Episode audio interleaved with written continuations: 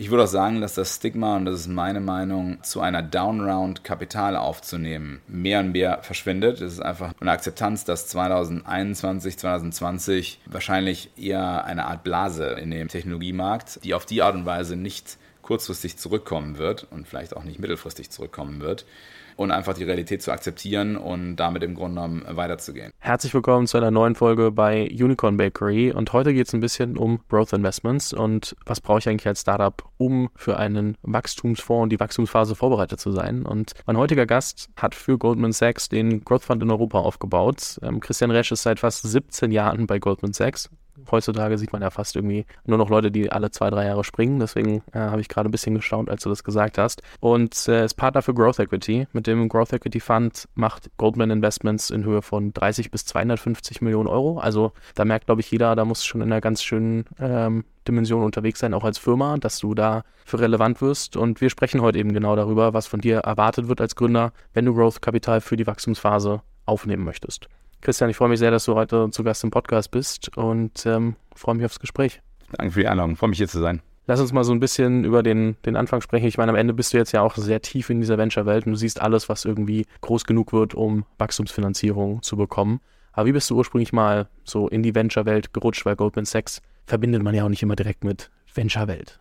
Klar, ich bin seit 2000, wie du meinst, seit 2004 bei Goldman und ich habe da ziemlich früh angefangen, erst auf der Beratungsseite, also auf der M&A-Beratungsseite im TMT, also im, im Telecoms, äh, Media und Telco und, und, und, ähm, und Technology-Bereich im Grunde genommen zu beraten, einfach für M&A-Transaktionen oder Corporate Finance-Transaktionen. Und dann bin ich 2006 auf die Investmentseite ähm, gewechselt und habe da im Grunde dann begonnen, in, in Technology Companies zu investieren. Speziell in 2009 war ich involviert in eine Software Company in, in Israel, die Mobileye ähm, heißt. Das ist im Grunde eine, eine, ein Unternehmen, äh, was autonomes Fahren mehr oder weniger erfunden hat, die dann nachher IPO'd sind und von Intel ähm, gekauft wurden. Und das war eigentlich für mich so der, der, der Nukleus oder der Knackpunkt zu sagen, äh, hier entsteht ein sehr interessanter Bereich ähm, äh, der Technologie, mit anderen Worten mit Cloud-basierten Subscription-Business-Modellen, die global skalierbar sind und eigentlich jeden, ähm, ob es jetzt ein, äh, eine Person ist, im Privatbereich oder im Businessbereich eingesetzt werden können. Ähm, und das war der Beginn von, von, dem, von dem Zeitpunkt, wo wir einfach mehr Growth Equity Investments in Europa gemacht haben.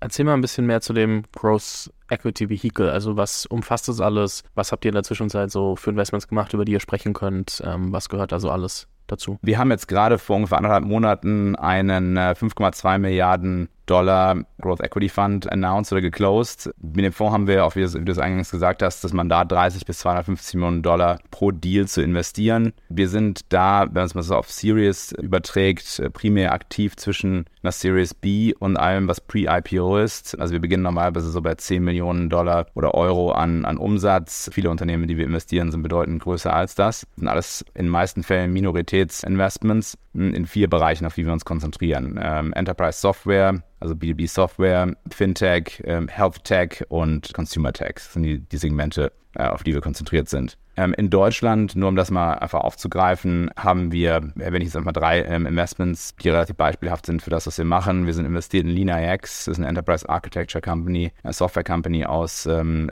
Berlin, aus, sorry, aus Bonn. Wir sind investiert bei Xempus, das ist eine InsurTech oder Insurance Software Company aus München und äh, wir sind investiert bei, äh, bei Raisin, äh, Weltsparen, wie sie hier heißen, wo auch gerade eine Follow-on-Runde äh, bekannt gegeben wurde.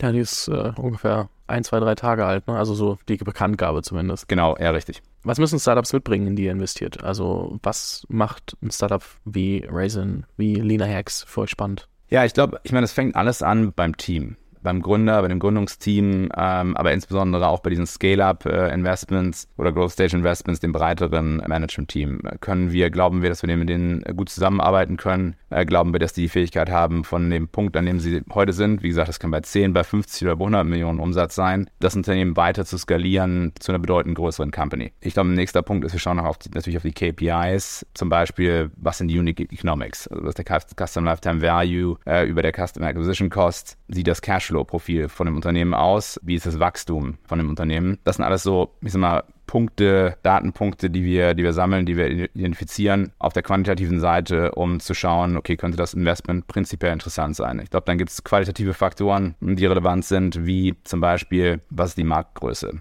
Bewegt sich dieser Markt oder wächst dieser Markt auf einer normalerweise zweistelligen Wachstumsrate. Das ist natürlich bedeutend einfacher, in einem wachsenden Markt zu wachsen, als im Markt, der stagniert oder der möglicherweise schrumpft. Das ist ein, sicherlich ein sehr wichtiger weiterer Bestandteil. Und dann gucken wir auf die, ich sage jetzt mal, die kompetitiven Faktoren des Unternehmens. Was sind die Differenzierungsmerkmale der, ähm, der Company? Gibt es hier bestimmte ähm, Komponenten, zum Beispiel, dass das Unternehmen Marktführer ist in, in seinem Segment? Und das muss nicht unbedingt der First Mover sein, aber es, es kann durchaus sein, dass ein Unternehmen sich über ein paar Jahre hinweg, äh, und die meisten Unternehmen, in die wir investieren, die sind fünf, sechs, sieben Jahre alt, gibt es gut, eine gute Datenbasis. Da kann man schon relativ klar identifizieren, wie die positioniert ist relativ zu anderen äh, Unternehmen. Und vor allen Dingen, wie wir glauben, dass dieses Unternehmen in dem Wettbewerb, in dem es sich befindet, über die nächsten Jahre positioniert sein wird. Das sind alles Faktoren, die ziemlich wichtig sind für uns.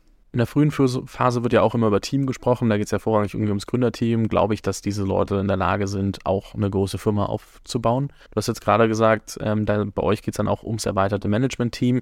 So, und können wir mit denen arbeiten? Aber was sind so die Faktoren, die ihr euch anguckt, aus so Faktoren aus der Betrachtung von wegen, was müssen die Gründer und das Management-Team für Qualitäten mitbringen über diese, wir können mit denen arbeiten hinaus, dass ihr sagt, okay, die sind wirklich auch welche mit denen, ähm, also ein Team, mit dem wir arbeiten wollen, wo wir glauben, dass es weiterhin einfach zum Erfolg führen kann. Ja, ah, ich glaube, es sind, sind verschiedene Faktoren wichtig, aber ähm, ich glaube, ein wichtiger Bestandteil, insbesondere für, die, für den CEO oder für die Gründer, ist die Fragestellung, wie lernbereit sind die und wie gehen die mit äh, Problemlösungen äh, um? Weil ich meine, Startups und natürlich auch Scale-Ups oder, oder Growth Stage Companies werden weiterhin mit, mit verschiedensten Problemstellungen äh, konfrontiert. Das kann durch eine Wettbewerbssituation sein, das können Probleme oder Issues im, im Produkt sein, das kann Thematik auf der, ähm, auf der Personalseite sein. Möglicherweise ist die Go-to-Market-Strategie richtig oder man muss da bei der Go-to-Market-Strategie etwas pivoten. Und ich glaube, die Fähigkeit, diese Probleme zu identifizieren, äh, die sehr objektiv zu betrachten und dann zu überlegen, wie man die löst, und das kontinuierlich zu machen, Tag auf Tag, Monat auf Monat,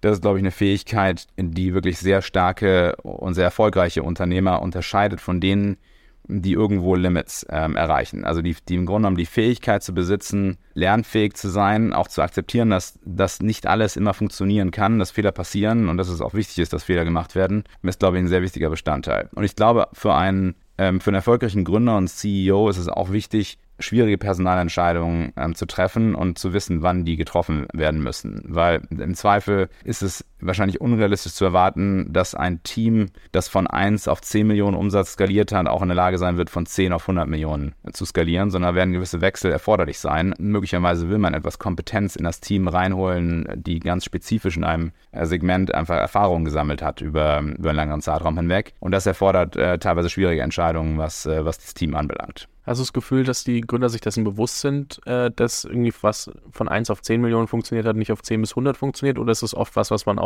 in so einer Art Coaching-Rolle dann in eurem Fall auch mal mitbringen muss, dass die und die Gründer da langsam darauf vorzubereiten?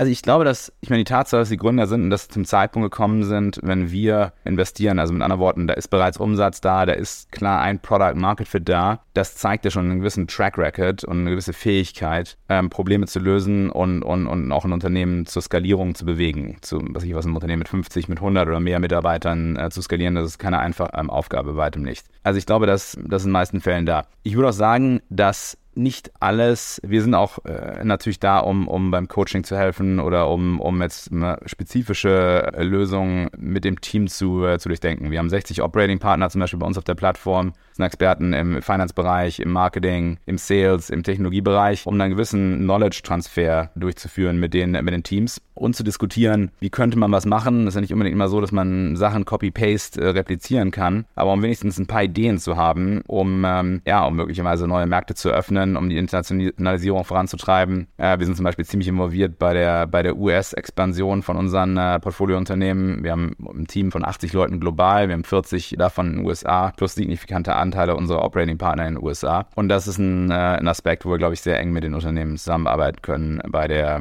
äh, bei der Skalierung. Das wäre tatsächlich eine meiner nächsten Fragen gewesen, wo ihr am meisten äh, unterstützt, weil ich glaube, das fragt man sich dann auch immer so aus Gründerperspektive, so wonach wähle ich dann eigentlich den Growth Fund aus? Und wahrscheinlich hat jeder so ein bisschen unterschiedliche Value Propositions. Und ähm, ich weiß gar nicht, Was würdest du sagen, wie leicht ist es, sich in so einem Growth Fund Spektrum zu differenzieren und zu sagen, okay, äh, am Ende müssen wir auch unsere Deals gewinnen, die wir, die wir machen wollen. Wie umkämpft ist da das, das Umfeld? Ich glaube, zwei Sichtweisen darauf. Ich glaube, das eine ist ein, Verständnis als, als Growth Equity Investor zu haben, dass man Partnerschaft äh, eingeht mit dem, mit dem Gründungsteam, mit dem, mit dem CEO, äh, mit dem Management-Team, mit dem man zusammenarbeitet. Ähm, das heißt, dass beide Seiten akzeptieren, dass da Fehler gemacht werden und dass nicht immer unbedingt alles richtig läuft aber dass man zusammen darauf hinarbeitet, möglichst gutes, ein positives und großes Ergebnis ähm, im Grunde zu erreichen ich glaube, bei punktuellen, um, um deine Frage nochmal genauer aufzugreifen, äh, Bereichen, wo wir unterstützen können, äh, da würde ich jetzt einfach mal ein Beispiel nehmen. Wir haben ein Investment gemacht in einer Robotics Company, die Exotech heißt, aus, äh, aus Frankreich, Anfang äh, letzten Jahres. Das ist ein Unternehmen, das Warehouse Robotics, ein sehr interessantes Produkt dafür entwickelt hat und das bereits im Markt in Europa, in den USA und in, in Japan äh, kommerzialisiert, ziemlich viele Deployments hat. Da sind wir sehr aktiv involviert mit äh, zum Beispiel Customer Introductions, denen neue Kunden vorzustellen, insbesondere in den, in den USA, aber auch anders in anderen Locations äh, international, was am Ende des Tages für Umsatzwachstum das, das eigentlich Entscheidendste ist. Ja, den, den Zugang, den wir haben zu diesen, ähm, äh, zu den Unternehmen und den wir über unsere weitere Organisation innerhalb von Goldman bereitstellen können, ähm, das glaube ich sehr hilfreich. Ein anderer Aspekt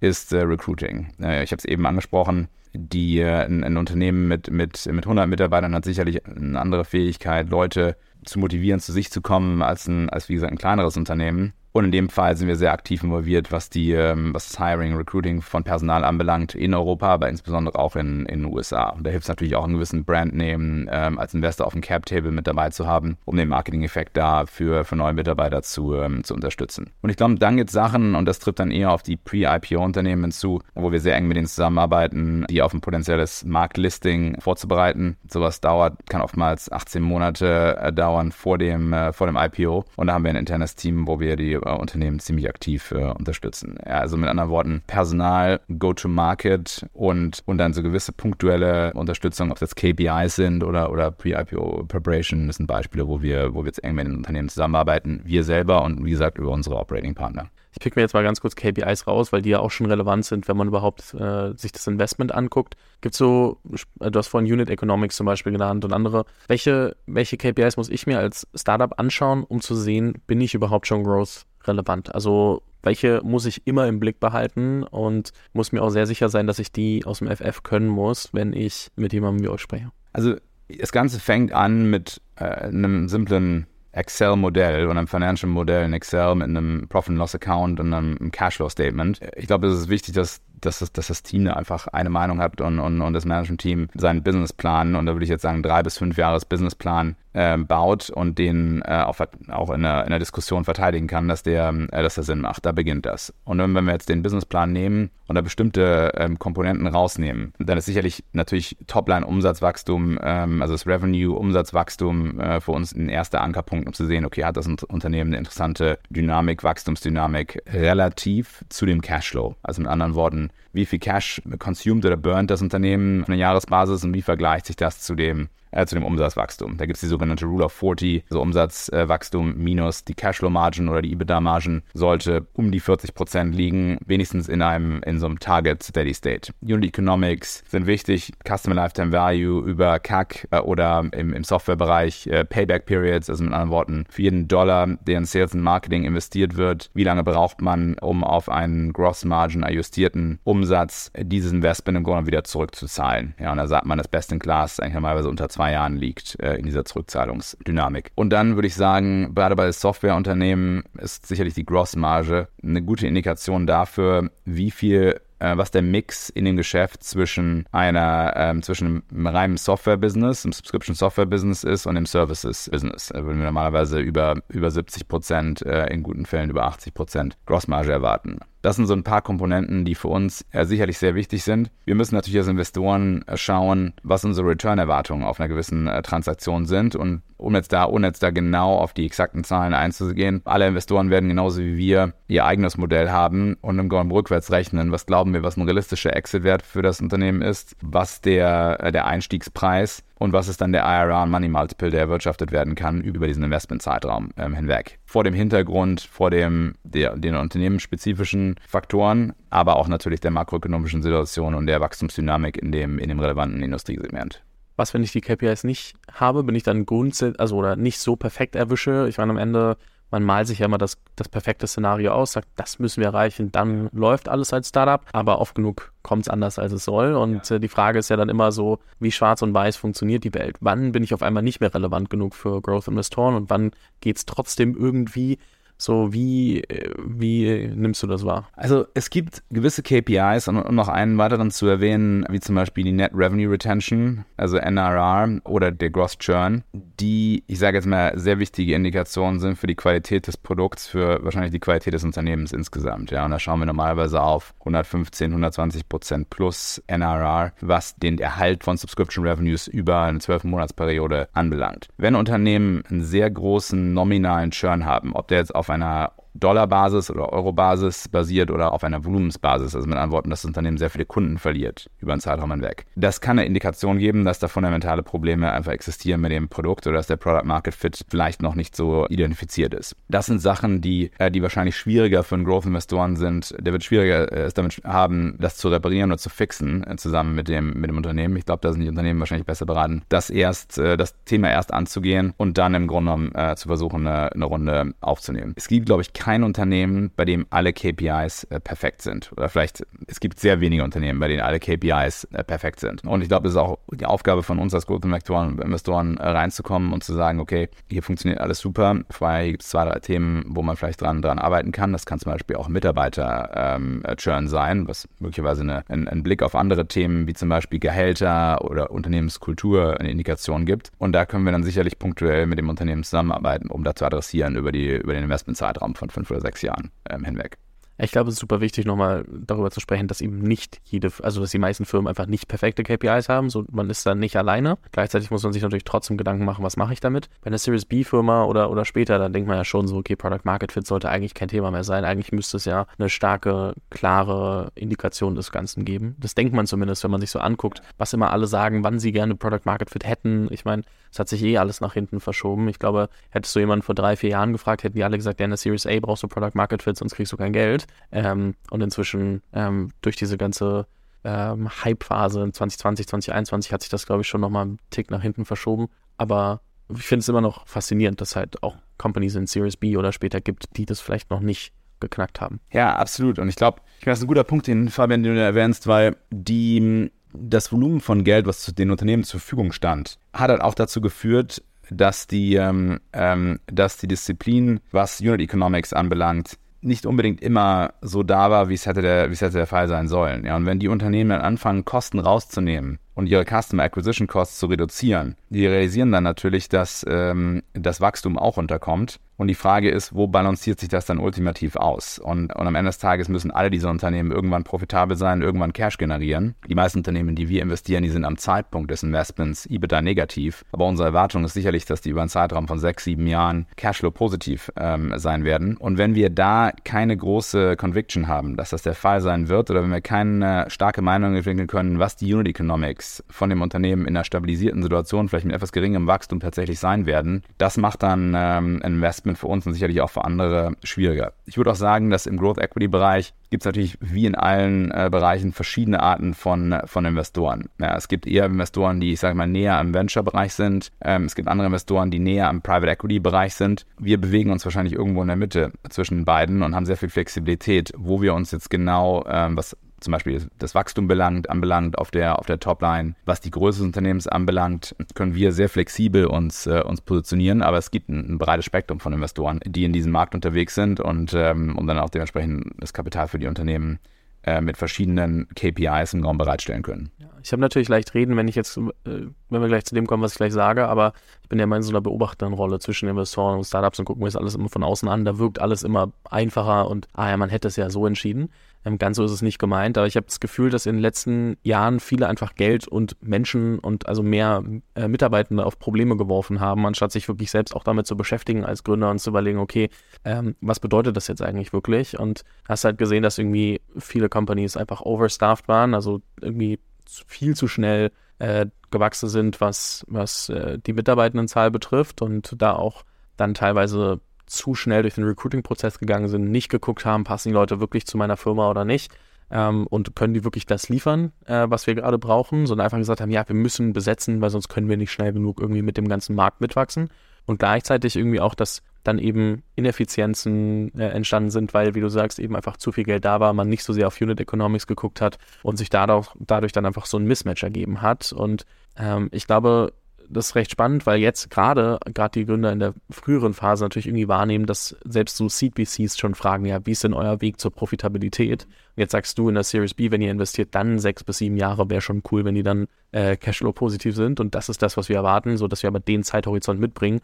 Ich habe das Gefühl, dass manchmal so in diesem, wie es kommuniziert wird, einfach auch ein Mismatch da ist. Gerade so in der Seed-VC, so ich verstehe, dass die natürlich den Weg zur Profitabilität haben wollen, aber oft fragen die das in einem, in einem Pitch auch so, als ob die das quasi morgen erwarten, als ob das jetzt mein Ziel für die nächsten ein, zwei Jahre ist. Und ich äh, bin mal sehr gespannt, wie sich das entwickelt, weil ich glaube, Gründer wissen so gerade gar nicht mehr, was wird jetzt eigentlich von mir erwartet? Soll ich jetzt morgen profitabel arbeiten und dann nur so ein bisschen Öl ins Feuer gießen? Soll ich trotzdem irgendwie was bauen, was lange irgendwie auch äh, über Investment finanziert werden kann, um dann groß genug zu wachsen, dass es profitabel werden kann? Ich glaube, da ist gerade ein bisschen Verwirrung im Markt. Ja, dem stimme ich zu. Ich glaube, es ist richtig. Ich glaube, es ist natürlich auch entscheidend, einfach diese Themen bei der Investmentrunde zu diskutieren mit den, mit den Fonds und Verständnis davon zu haben, was wollen verschiedene Gruppen von Investoren, die wie gesagt nicht äh, alle unbedingt das gleiche Volumen haben zum, zum Investieren, die verschiedene möglicherweise Zeithorizonte haben oder Investmentkriterien haben. Das ist wichtig, das zu, äh, zu identifizieren. Ich glaube, wenn man, wenn man die Diskussion auf einem guten, gut durchdachten Businessplan basiert, ähm, mit einem guten Unit Economics Modell verbunden und wie gesagt Payback, CLTV über CAC verbindet, glaube ich, kann man, kann man eine sehr gute Diskussion zu führen und im Grunde gemeinsam eine Meinung äh, zu entwickeln, wie viele Jahre soll das Unternehmen noch Cash benutzen oder äh, Cash consumen, bevor es im Grunde Cash generiert. Und das ist sicherlich bei einer, bei einer Seed oder bei einer Series A, beim Series A-Unternehmen sollte das anders sein als bei einem, bei einem Series B oder C-Unternehmen. Man muss natürlich auch klar sein, dass Venture Capital Business oder Growth Equity Business wäre bedeutend schwieriger, wenn die Unternehmen kein Kapital benötigen würden. Äh, diese Industrie existiert am Ende des Tages ähm, klar, zum kleinen Teil wegen Secondary Investments, aber sicherlich zum signifikanten Teil auch, weil die Unternehmen äh, eben nicht alle gebootstrapped sind, sondern weil natürlich auch da Primary Kapital genutzt werden kann das ja, wenn es gut, wenn es gut eingesetzt wird, natürlich auch zur viel schnelleren Skalierung von Unternehmen führen kann, zu einer früheren und größeren Marktdominierung möglicherweise äh, führen kann, die Unternehmen ermöglichen kann, äh, gewisse taktische M&A-Transaktionen durchzuführen und so ihre Marktposition im auszubauen. Das kreiert dann am Ende des Tages große und, und erfolgreiche Unternehmen. Das stimmt. Und ich glaube, das äh, muss man sich auch immer wieder, wieder vor Augen führen. Ähm, lass uns mal drüber sprechen, was passiert, wenn ich einen Growth Investor mit an Bord nehme. Was, was ändert sich was? Also was sind die fundamentalen Dinge, die sich vielleicht ändern? Ist es eine ganz andere Erwartungshaltung auf einmal, weil ich nicht mehr einen Seed Series A Investor an Bord habe, sondern Series B Series C Investor? Was ändert sich für mich als Gründer? Ändert sich überhaupt was? Ja, also ich meine, zuerst, äh, was sich ändern sollte, ist, dass natürlich Cash auf der Bilanz liegt und hoffentlich mehr als, als vorher äh, da war, wenn, wenn, wenn mehr Kapital ins Unternehmen reingekommen ist. Dann hat man natürlich eine andere Partei auf dem, auf dem Cap-Table äh, drauf und möglicherweise im Advisory Board oder im, im Aufsichtsrat, wo man, glaube ich, sehr genau darüber nachdenken sollte als Gründer, äh, will ich die Person äh, mit mir dabei haben, wie gesagt, durch möglicherweise etwas kompliziertere Phasen in der Zukunft, die immer kommen. Ähm, und vor allen Dingen auch für einen längeren Zeitraum hinweg. Das sind ja meistens Relationships, äh, die also gerade im Growth Equity Bereich, fünf, sechs, sieben, acht Jahre oder so andauern, ähm, bis es dann in irgendeiner Form zum, zum Exit ähm, ähm, wahrscheinlich kommt. Ich glaube auch, dass ein, das Growth Equity Kapital äh, zu einer Institutionalisierung und Professionalisierung des Unternehmens äh, beitragen kann und, und, und sollte, eben hin zu Verbesserungen der Prozesse, ähm, Aufsetzen von, ähm, von eben strukturierteren Überlegungen, was Business Planning anbelangt, Thema Cashflow gehört sicherlich auch mit dazu. Und äh, das Unternehmen in Bereichen, wo, wo möglicherweise Schwachstellen sind, äh, dabei hilft es zu, ähm, es zu verbessern. Also es ist im Grunde genommen, man könnte sagen, ein Teil des, des Wachstumsprozesses des Unternehmens. Was sind die größten Herausforderungen, die auf mich in der Wachstumsphase zukommen? Also wenn ich so von dieser, ich habe Product Market Fit gefunden Phase ähm, hin zu jetzt fängt es an irgendwie zu wachsen und jetzt nehme ich nochmal wirklich eine Wachstumsfinanzierung auf. Was sind die größten Herausforderungen, die so ähm, in genau dieser Phase wirklich dazukommen. Ich glaube, das Thema Internationalisierung ähm, ist sicherlich ein sehr wichtiges und, und keins, das unbedingt einfaches. Europäische äh, Internationalisierung ist ein Thema und dann aber insbesondere die amerikanische, äh, einfach aufgrund der Marktgröße, ist sicherlich äh, ein Challenge für, für viele europäische Unternehmen, wo wir auch extrem eng mit, mit sehr vielen Unternehmen zusammen dran, ähm, dran arbeiten. Ich meine, die meisten Unternehmen, die wir investieren, sind, sind Asset Light, also sind exklusive abhängig von humanem Kapital oder, oder Menschen. Also in anderen Worten Recruiting und, und die richtigen Leute ans Board zu bringen, die richtigen Leute zu halten äh, in den Unternehmen, ist ein Challenge und war insbesondere in den letzten drei Jahren ähm, extrem anspruchsvoll. Hm, das natürlich auch mit, äh, mit Thema äh, Gehältern ähm, äh, einhergeht und Equity ähm, äh, Compensation einhergeht, wo man sehr genau darüber nachdenken muss, was sind die richtigen Level, äh, was sind die richtigen Incentive-Systeme, die, ich, ähm, äh, die ich kreiere. Und dann geht es natürlich auch darum, dass ein Unternehmen mit, ich sag mal, 200 Mitarbeitern sich nicht mehr so managen lässt wie ein Unternehmen mit 20 oder 30 Mitarbeitern. Also in anderen Worten, der Gründer, der CEO ähm, oder die Gründer müssen, müssen mehr delegieren, müssen sich mehr auf andere Leute verlassen, möglicherweise von Prozessen mehr loslassen. Und das erfordert sicherlich auch Umdenken und, und wie gesagt, Teil dieser, dieser Lernbereitschaft und dieser Problemlösungsansatz, äh, den halten wir in diesen, in diesen Entwicklungsphasen für, äh, für extrem wichtig, um, um halt wirklich eine, ein großes erfolgreiches Unternehmen dann zu bauen. Wie oft passiert das, dass ihr dann irgendwie ein oder zwei Runden später, die vielleicht noch kommen, merkt, okay, jetzt fängt es so langsam an, dass der Gründer der Firma vielleicht sogar ein bisschen im Weg steht und man muss darüber nachdenken, ob man das Management oder Executive Team äh, austauscht? Es passiert bei uns im Portfolio selten. Es passiert, aber es passiert selten. Was passieren kann, ist, dass der Gründer sagt, und das ist meistens weniger nach ein, zwei Jahren, aber nach fünf, sechs Jahren möglicherweise sagt, okay, ich habe jetzt hier von äh, ein sehr großes, äh, eine sehr lange Zeit, ein sehr großes Wachstum im Grunde begleitet. Äh, für mich ist jetzt ein anderer Zeitpunkt gekommen ähm, oder ein Zeitpunkt gekommen, was anderes zu machen. Möglicherweise kann es auch damit einhergehen, dass das Unternehmen weniger stark wächst, dass Themen wie Profitabilität wichtiger werden, dass das Unternehmen einfach eine andere Phase in seiner Entwicklung erreicht und dass dem, ähm, äh, dem Gründer, dem Unternehmer möglicherweise nicht mehr den Spaß machen, ähm, den das in den vergangenen Jahren äh, der Fall war und dass dann eine Änderung äh, im Grunde genommen äh, vollzogen wird es kommt selten vor, dass der Gründer rausgepusht wird ähm, aus, den, ähm, aus den Unternehmen. Meistens, und ich, mein, meine Meinung ist immer, dass wenn man einen Konflikt auf dem, auf dem Board-Level, auf dem, auf der Ebene hat, das ist eine schlechte Situation für alle äh, Beteiligten. Ja, ich glaube, dann, dann ähm, ist es möglicherweise nicht mehr der konstruktive Weg, da voranzukommen. Und man soll sich dann überlegen, ich glaube, alle zusammen, was der beste Weg ähm, nach vorne ist. Ja, das ist immer noch ein, am Ende des Tages eine Partnerschaft, die man eingeht. Ja, ich frage das nur, weil es sind ja immer so die Horrorstories, die man irgendwo liest oder hört, dass die Leute sich danach selbst übergangen fühlen und alles. Ich finde es immer auch spannend, darüber zu sprechen, wie oft kommt es eigentlich vor und ähm, wie, wie läuft sowas dann ab. Ich glaube, es ist auch wichtig, dass die, dass die Erwartungen von allen Beteiligten gemanagt werden. Das ist natürlich ein, ist immer ein Problem, wenn ein unglaublicher Businessplan versprochen wird, der dann nicht im Grunde executable ist oder nicht realistisch ist. Aber das ist von beiden Parteien die Verantwortung. Das ist von dem Gründungsteam oder von dem Management-Team die Verantwortung, einen realistischen Case im Grunde zu präsentieren, einen ambitiösen Case oder einen realistischen Case. Und es ist gleichzeitig auch die Verantwortung der Investoren, eine Meinung zu haben, okay, was ist jetzt meine eigene Einschätzung, wie stark ein Unternehmen wachsen kann, wie viel Cash es braucht, äh, um dahin zu kommen und was die Risiken sind über einen Zeitraum von fünf, sechs Jahren äh, hinweg. Also ich glaube, beide Seiten müssen da mit möglichst realistischen Einschätzungen in, die, in diese Partnership äh, eintreten. Lass uns mal drüber sprechen, so wie spreche ich Growth-Investoren eigentlich am besten an? Und ich muss damit so Basic-Fragen anfangen, wie bin ich als Gründer der, der das Deck rausschickt? Machen, helfen mir da meine Seed- und Series A-Investoren, weil die dann meistens die Relationships zu euch vielleicht schon haben?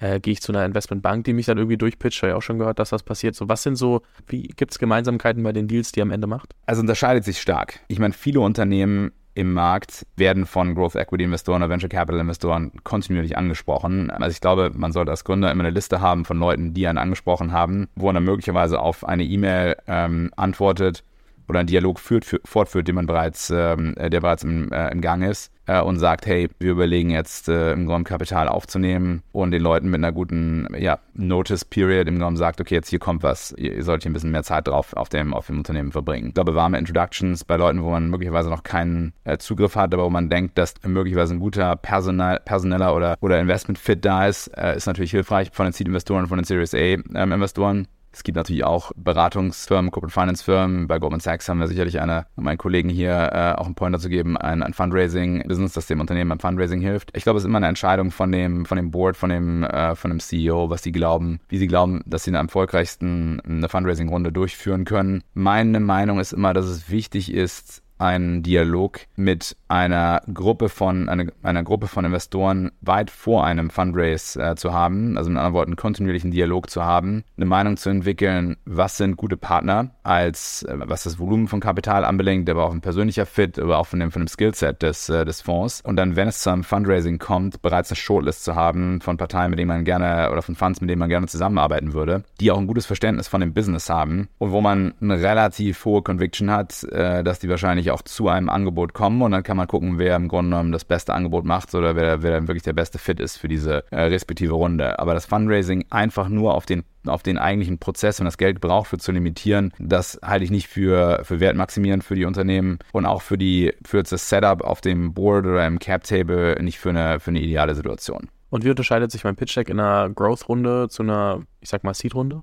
Die Growth Decks sind im Zweifel länger. Ähm, ich würde sagen, die sind ein bisschen detaillierter. Und es muss jetzt auch nicht unbedingt das Pitch Deck sein, aber ich würde sagen, dass das Volumen von Informationen, es gibt einfach in der Growth Company mehr an Daten, die sich angeschaut werden kann. Da gibt es dann Kohorten, die ähm, was ich was, fünf, sechs Jahre ähm, alt sind. Man kann einen gewissen, eine gewisse Story zu dem Unternehmen erzählen, was bisher passiert ist. Man muss, muss nicht nur über das reden, wohin das Unternehmen gehen will, was natürlich extrem wichtig ist. Man kann auch sagen, okay, das ist, was bisher passiert ist, das hat funktioniert, das hat nicht funktioniert und so wollen wir im Grunde genommen hier ähm, äh, uns weiterentwickeln. Von daher würde ich ja sagen, da ist ein bisschen mehr Datenbasis und Volumen da und wie gesagt, ein Businessplan gehört sicherlich auch dazu. Also ich würde sagen, im Deck sind im Zweifel mehr KPIs, mehr Finanzzahlen und dann aber natürlich auch die Themen zu Vision, where do we want to go, was ist das Team, was ist der Produkt, was ist der Markt. Ähm, das sind alles Komponenten, die da im Grunde mit drin sind, inklusive einer Meinung dazu, was der Deal ist, den man da eigentlich strukturieren will. Also wie viel Geld will man aufnehmen äh, und man muss natürlich auch eine Meinung haben zu der Bewertung.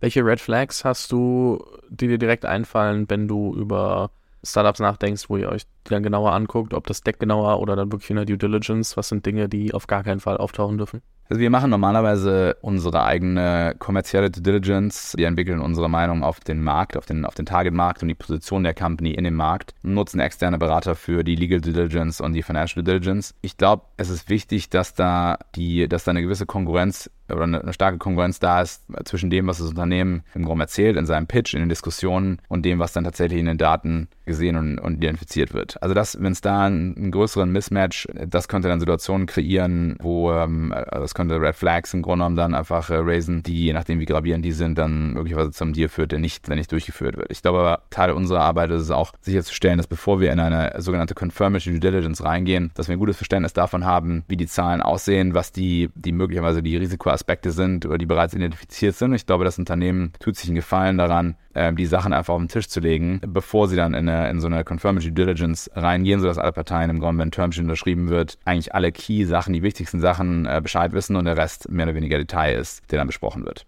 Was sind so Dinge, wo Gründer vielleicht oftmals ein bisschen zu wenig drüber nachdenken, wenn sie so über Growth Fundraising nachdenken, wo sie vielleicht manchmal nicht genug Infos bekommen, weil die Infos irgendwie zu plakativ sind oder zu Headline getrieben ähm, wo man sich denkt, okay, da hättet ihr euch schon ein bisschen mehr Gedanken machen können, also Misconceptions about Growth Funding. Ich glaube, es ist auch wichtig, dass selbst im momentanen Environment, wo vielleicht das Kapital nicht mehr so äh, einfach fließt wie jetzt meinetwegen vor zwei Jahren, dass die Gründer ihre eigene Due Diligence machen. Und die, die Due Diligence, die sollte sich in meiner auch mehrere Bereiche ziehen. Die soll beginnen bei, wer ist der Fonds, wie viel Kapital hat der Fonds, worein haben sie investiert, was für eine Expertise ähm, äh, existiert da in dem, äh, in dem Fonds. Vielleicht auch einen breiteren Blick drauf zu haben, wer sind die Partner und was ist deren Hintergrund in dem, äh, in dem Fonds. Haben die die Fähigkeit, nach dem ersten Investment in das Unternehmen noch weitere Runden, in weitere Runden zu investieren? Also mit anderen Worten ist die Kapazität zu investieren vom Kapital her da. Wie lang, was ist der Fonds, wie lang ist die Laufzeit von dem Fonds? um einfach so die ein, ein, paar der Fragen, die dann in vielleicht zwei, drei, vier Jahren danach äh, relevant werden, vorneweg schon mal, schon mal abzudecken. Und da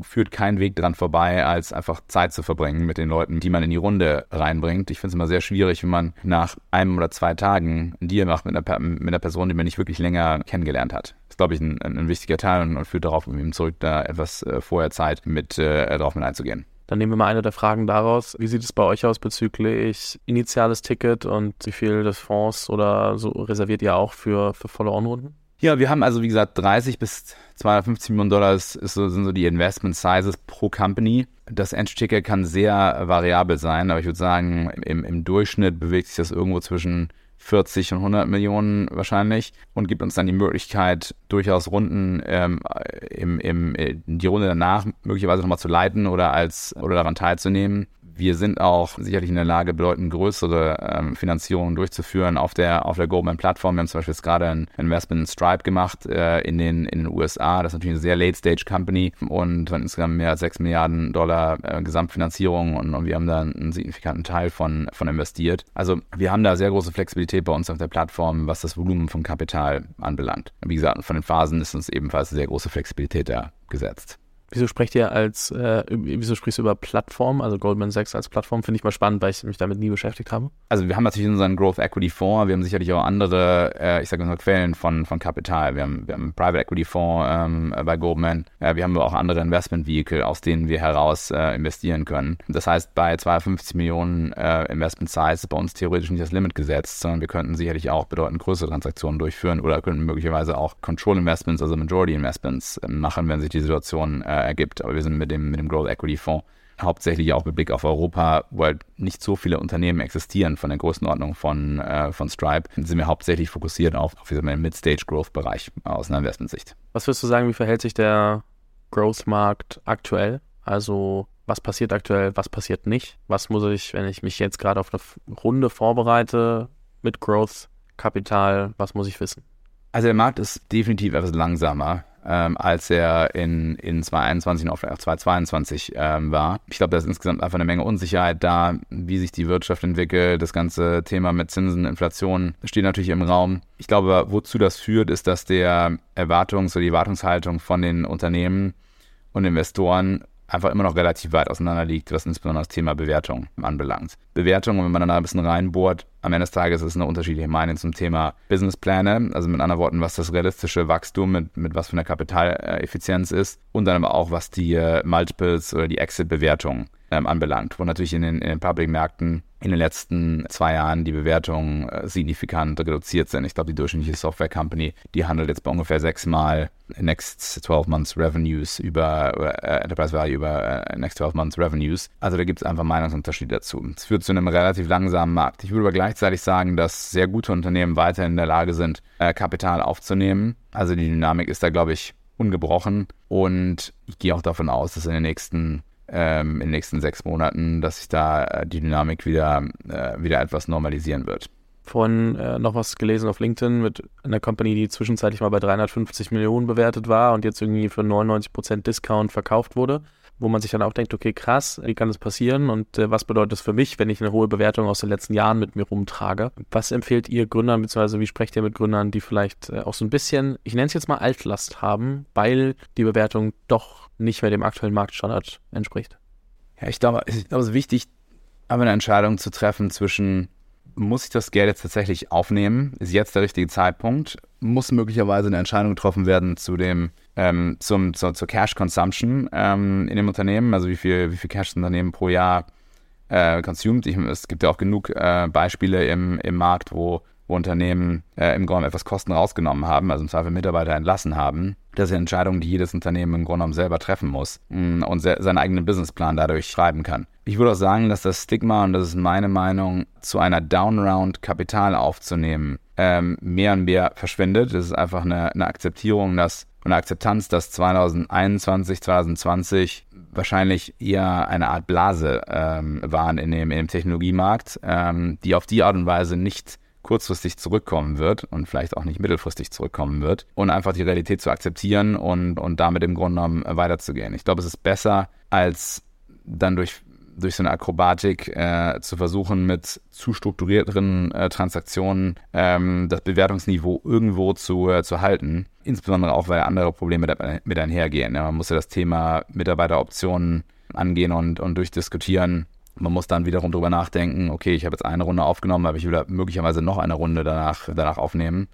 Und das sind alles Themen, die, ähm, die diskutiert werden müssen. Also meine Meinung ist, dass es wahrscheinlich eher äh, produktiver ist, da den, den, den, den Schnitt zu nehmen, die, die Realität immer zu akzeptieren und das Kapital dann auf dem, neu, äh, auf dem, auf dem Reset-Level aufzunehmen und dann einfach ganz normal weiterzumachen. Ich glaube, was wir auch sehen werden, ist, dass Firmen realisieren, okay, wenn ich jetzt auf einer starken Downround äh, dabei bin und vielleicht schlechte Konditionen weggegeben habe in der letzten Runde von Bewässerungsschutz hier oder da gibt es ja, auch wenn es 2020, 2021 nicht ganz so häufig vertreten war. Vielleicht hast du zwischendrin nochmal irgendwie intern gebridged oder ähnliches und dann auf einmal stehst du da und dann merkst, okay, ich mache jetzt eine Downround. Ich werde als Gründer unfassbar stark verwässern. Ich will noch ein oder zwei weitere Runden machen. Ja gut, dann komme ich bei Summe X raus. Vielleicht macht es auch einfach Sinn, dann doch irgendwie drüber nachzudenken, was mache ich jetzt mit der Firma? Will ich das wirklich nochmal fünf bis zehn Jahre machen? Vor allem mit der schlechteren Incentivierung muss ich mich mit meinem Board nochmal oder meinem, meinem ganzen Cap-Table nochmal zusammensetzen. Wie können wir das machen, dass wir alle eingestehen, dass da ein paar Sachen nicht richtig gelaufen sind, die Firma aber so aufbauen oder umbauen, umstrukturieren, dass es Sinn machen kann, das nochmal so anzugehen? Oder ist eine Option, den Laden zu veräußern, gegebenenfalls sogar zu liquidieren? Das ist schon glaube, da werden sich viele noch sehr, sehr harten Wahrheiten stellen müssen. Und wie gesagt, es ist immer leicht, das aus Podcaster-Perspektive zu sagen, weil man nur drauf guckt, aber ähm, so was ich mitbekomme, wird das schon nochmal tough. Ich glaube, es ist wichtig, die Szenarien, die du gerade äh, hier dargelegt hast, die einfach alle mal durchzurechnen und, ähm, und das werden, sollten alle Beteiligten, ob es jetzt die Investoren sind oder die, die, ähm, die CEOs, Gründer ähm, mal machen. Also im Grunde genommen zusätzliches Kapital aufzunehmen, weniger strukturiertes, mehr strukturiertes Kapital ähm, mit den verschiedenen Facetten, die dazugehören, also geringere Bewertung oder höhere Bewertung, ein Exit-Prozess äh, zu dem Zeitpunkt und natürlich auch mal die, die, das Marktsegment genau zu beobachten ähm, mit was passiert eigentlich da im, im, in dem, unter den Wettbewerbern? Ist da eine Konsolidierung bereits im Gang? Kann ich die Partei sein, äh, die konsolidiert? Äh, ich glaube, das sind alles wichtige Themen, die man, die man sich ziemlich genau ähm, anschauen muss, um einfach eine rationale Entscheidung zu treffen vor dem Hintergrund, vor der Situation, die man dann einfach als, als Unternehmen, ja, die man da einfach sieht ich glaube, es ist auch wichtig, äh, in Verantwortung für die Mitarbeiter äh, das zu machen. Das gehört am, am Ende des Tages als strategisches Toolkit für jeden äh, Unternehmer mit dazu, genau über, dieses, über diese Arten nachzudenken. Weil manchmal kann es durchaus sein, dass der Exit zu dem Zeitpunkt dann der beste äh, Weg ist. Äh, und wir sehen sicherlich momentan im Markt bedeutend mehr MA-Aktivität. Als es jetzt vor, vor zwei Jahren unter Venture Companies, als es jetzt vor zwei Jahren ähm, oder vor drei Jahren gesehen haben. Na, ich glaube, dafür wird man erst viel noch News hören. Ihr seht das ein bisschen früher, das ist wahrscheinlich ein Indikator, aber bei vielen sieht man es wahrscheinlich auch einfach noch nicht, ne, weil es nicht announced wurde oder dann irgendwie noch nach hinten raus ähm, aufgeschoben wird mit den Announcements oder noch in Verhandlungen ist. Das ist schon, das wird schon echt nochmal faszinierend. Und weil die USA dem ganz, da Deutschland wahrscheinlich auch einfach noch eine ganze Weile voraus ist, manchmal auch mit solchen äh, Einsichten und Aktionen. Ja, ist möglich, aber es gibt durchaus Unternehmen, die ihre Marktposition einfach signifikant ausbauen können durch dieses, durch M&A und wo das Ganze werttreibend ist. Wir haben zum Beispiel eine Portfolio-Unternehmen DocPlanner. Das ist eine Doctor Bookings Plattform und Software-Plattform für Kliniken und, äh, und Ärzte aus Südeuropa, aber die haben zum Beispiel in, Europa, in, in Deutschland gerade ähm, oder vor einem Jahr mittlerweile Yameda ähm, gekauft. Ähm, also auch eine Doktorbuchungsplattform hier für auf den deutschen äh, Raum fokussiert. Und die haben sich durch, durch taktische MA über die letzten paar Jahre hinweg und durch sehr starkes organisches Wachstum einfach sehr starke Marktpositionen erarbeitet in Südeuropa, Osteuropa ähm, und äh, Lateinamerika. Und das kann einfach enorm werttreibend sein für, ähm, für Unternehmen und kann auch natürlich ähm, von der regionalen Expansion abgesehen auch Produkte hinzufügen zu dem, zu der, äh, auf eine Plattform, äh, möglicherweise, die dann eben global oder in diesen Regionen skalierbar ist. Hm, und da werden wir, glaube ich, das ist, glaube ich, der Beginn von dem, was wir sehen werden, äh, von dem Eintritt dieser Konsolidierungsphase. Ich glaube, da werden wir einige andere sehen, die wirklich große Plattformen durch MA bauen werden. Wenn ich äh, über MA nachdenke und ich gehe jetzt ins Fundraising, sage ich dann gleichzeitig, hey, ähm, Christian, ich äh, will jetzt ähm, eine neue Runde machen. Ich sage jetzt einfach mal als Beispiel 100 Millionen, davon nehme ich 30 Millionen für M&A. Oder sage ich, ich mache meine Runde und dann gegebenenfalls, weil ich meine, M&A kannst du ja teilweise auch nochmal über äh, andere Finanzierungsvehikel und nicht nur immer über Equity lösen. Das kommt dann sehr drauf an, was bist du für eine Firma und so, das ist mir schon auch bewusst, aber ähm, und ich sage, okay, ich raise jetzt äh, 70 bis 100 Millionen, aber ich nehme dann nochmal für M&A jeweils äh, Kapital dazu. Also wie pitche ich M&A in meiner Finanzierungsrunde, wenn ich jetzt mit dir spreche und sage, ich will das gegebenenfalls in der Zukunft mal machen? Also ich glaube, es ist wichtig, ähm, ein, ein, klares Bild davon äh, zu kreieren und, und wiederzugeben, von was sind eigentlich die M&A äh, Ziele. Wie viele Spieler gibt es da im Markt, die eigentlich relevant sind? Ähm, wie viel Arbeit wurde bereits auf den einzelnen Unternehmen gemacht? Sind die überhaupt äh, zum Verkauf? Also ich glaube, es ist wichtig, dass man den, den Business oder den Investment Case da da klar artikuliert, um zu zeigen, dass man, dass man versteht, was man damit machen will und dass man ähm, äh, ja, ziemlich rational in die ganze, in die ganze Sache reingeht. Und das hilft dann auch im Grunde den Investment Case klarer zu artikulieren, weil das möglicherweise zu größerem Umsatzwachstum führt über einen, über einen gewissen Zeitraum hinweg. Abgesehen von dem Multiple Arbitrage, dass man möglicherweise die M&A-Unternehmen äh, zum geringeren Multiple kaufen kann, als wo man das Kapital aufnimmt für die, ähm, für die M&A-Transaktion. Ich glaube, es ist auch wichtig, dass man klar artikulieren kann, was sind eigentlich die, die die Synergien von so einer Transaktion und wie hebe ich diese Synergien. Das ist ja nicht unbedingt immer einfach oder trivial, so M&A durchzuführen. Kann auch davon ablenken, was man im Core-Geschäft äh, eigentlich machen will oder machen sollte.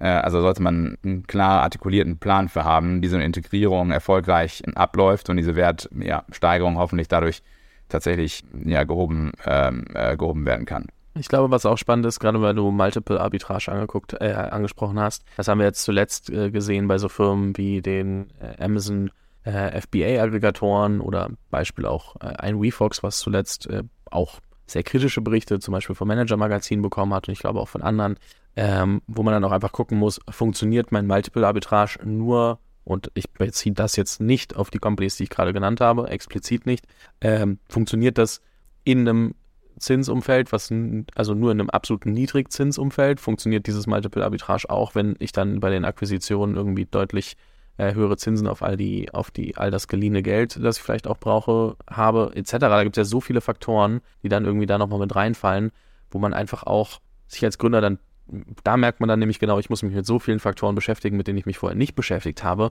Und das genau das, was du sagst, das kann halt extrem ablenken. Und äh, da muss man sich, glaube ich, sehr, sehr, sehr genau Gedanken machen und sehr, sehr gute Leute an die Seite holen, um zu entscheiden, ist das eine relevante Strategie, macht es Sinn, kann ich diese Firma dann auch sauber integrieren, dass es nicht nur Multiple Arbitrage ist und ich sage, okay, ich habe jetzt halt einfach so einen anderen Player, der irgendwie in meinem Umfeld ist, sondern ich kann das wirklich auch nutzen, um, um meine, mein Produkt, äh, meine Customer Base etc. besser zu versorgen, besser zu bedienen. Da gibt es viele Faktoren, ähm, die können wir heute nicht alle auflösen, weil sonst äh, sitzen wir hier noch eine ganze Weile, aber das äh, klingt immer leichter gesagt als getan. Ich glaube, das ist auch ein wichtiger Aspekt, den du gerade angesprochen hast, der auch gleich für Growth Stage Companies nicht zu unterschätzen ist. Die, die Finance-Funktion, ähm, also der CFO oder der VP Finance, die nehmen an Relevanz signifikant zu in einem Growth Stage äh, Investment. Es gibt einfach mehr ähm, Finanzthemen zu, äh, zu adressieren und das ist nicht nur Fundraising, das ist sicherlich auch internes Reporting, äh, die KPIs, äh, möglicherweise eine Organisation, die die viel breiter verteilt ist international, wo, wo man einfach ein, ein, eine sehr gute Kontrolle darüber haben muss, was da abläuft ähm, in den Unternehmen und die auch dabei hilft, mh, wie im Grunde mit Finanzierungsstruktur eine möglichst effektive Finanzierungsstruktur aussehen kann,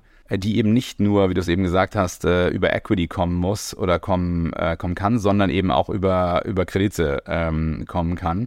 Das muss aber ziemlich genau durchgerechnet sein und die Leute müssen realistisch sein im, äh, oder sehr realistisch sein im, im Ansatz dessen, was das kosten wird, äh, eine Finanzierung, die ja auch nicht billiger geworden sind über das äh, momentane Zinsumfeld, was aber auch, äh, oder wie aber auch so eine Finanzierung äh, bei der Wertsteigerung ähm, äh, oder der Wertkreierung für, für die Equity-Investoren im Raum helfen kann über, einen, über einen längeren Zeitraum hinweg. Und das ist sicherlich diese Unternehmen, äh, gerade wenn sie so in der Phase sind, wo sie Cashflow Break-Even oder Profitabilität erreichen, da ist Equity sicherlich nicht in allen Fällen die exklusive oder sinnvollste äh, Quelle ähm, der weiteren Skalierung, sondern kann sicherlich Krediten eingesetzt werden, um, ähm, um dabei der Skalierung zu helfen. Aber man muss ein sehr genau, genaues Verständnis darauf haben, weil diese Kreditinstrumente natürlich mit die kommen mit, äh, mit Cash-Coupons und mit Zinsen, die kommen auch möglicherweise mit äh, Covenants oder anderen limitierenden Faktoren. Also mit anderen Worten, die limitieren möglicherweise Unternehmen in dem, was es machen kann. Und ich glaube, da muss man relativ gut informiert sein und ein guter CFO sollte da helfen, das zu navigieren. Da muss ich, glaube ich, irgendwann noch mal eine eigene Folge zu machen. Das können wir jetzt nicht noch hinten an die, an die äh, Growth-Fundraising-Themen dranhängen.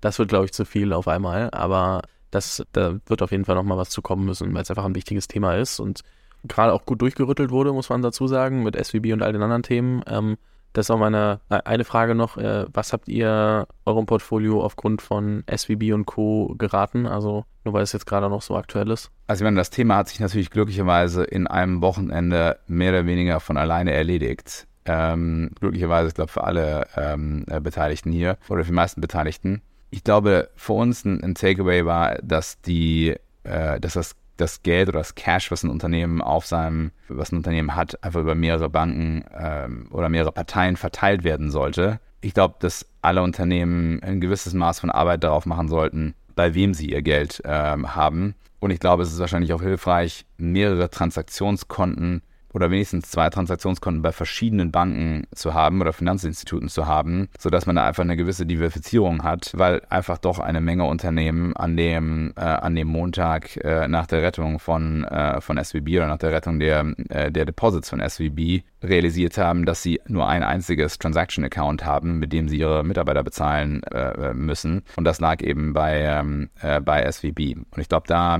da kann man sicherlich jetzt äh, Arbeit drauf machen, um da etwas Diversifizierung, also gerade bei diesen Growth Stage Companies, um die im Grunde genommen äh, mit, äh, mit drin zu haben. Großer um Rundumschlag zum ganzen Thema Growth Investing und Growth Fundraising. Ich würde sagen, wenn du nicht das Gefühl hast, dass wir alle relevanten Themen gecovert haben, äh, machen wir hier einmal den Rahmen zu. Ähm, es hat mir auf jeden Fall sehr viel Spaß gemacht. Ich glaube, zum Abschluss macht es Sinn, wenn du nochmal zusammenfasst, so welche Firmen vielleicht auch ähm, für euch spannend sind, dann, äh, wenn jemand dann in der Audience ist, können wir gerne schreiben, dann leite ich das gegebenenfalls weiter. Ähm, aber vielleicht macht es nochmal Sinn, das an der Stelle zusammenzufassen und äh, ich verlinke natürlich sowohl den, äh, dein LinkedIn, auch den, äh, den Growth Fund etc., alles in den Show Notes, dass man sich genauer angucken kann, was ihr da eigentlich wirklich macht ähm, und nochmal ein bisschen, bisschen detaillierter in eurer Sprache nochmal auf den Webseiten gucken kann, ein bisschen mehr Referenzen gegebenenfalls.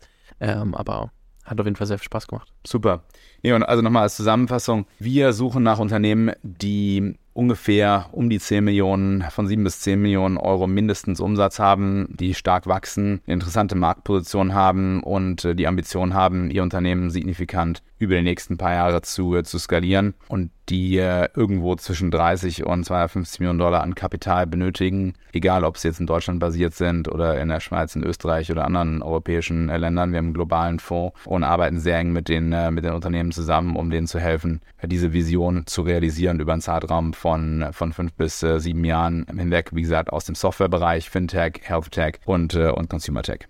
Mega. Vielen lieben Dank dir, Christian. Ähm, es hat sehr viel Spaß gemacht. Danke für die Einladung. Vielleicht irgendwann nochmal. Gerne. Vielen Dank fürs Zuhören. Falls dir diese Folge gefallen hat, dann musst du auf jeden Fall mal den Unicorn Bakery WhatsApp Newsletter auschecken. Dort bekommst du ein bis zweimal die Woche von mir äh, entweder eine persönliche Sprachnotiz oder eine Content-Empfehlung, Blogpost, Video etc. für Dinge, die du als Gründer unbedingt wissen, lesen, hören musst. Am einfachsten ist es, du klickst auf den Link in der Beschreibung und meldest dich an. Ansonsten kannst du auch auf jungunternehmerpodcast.com slash newsletter gehen.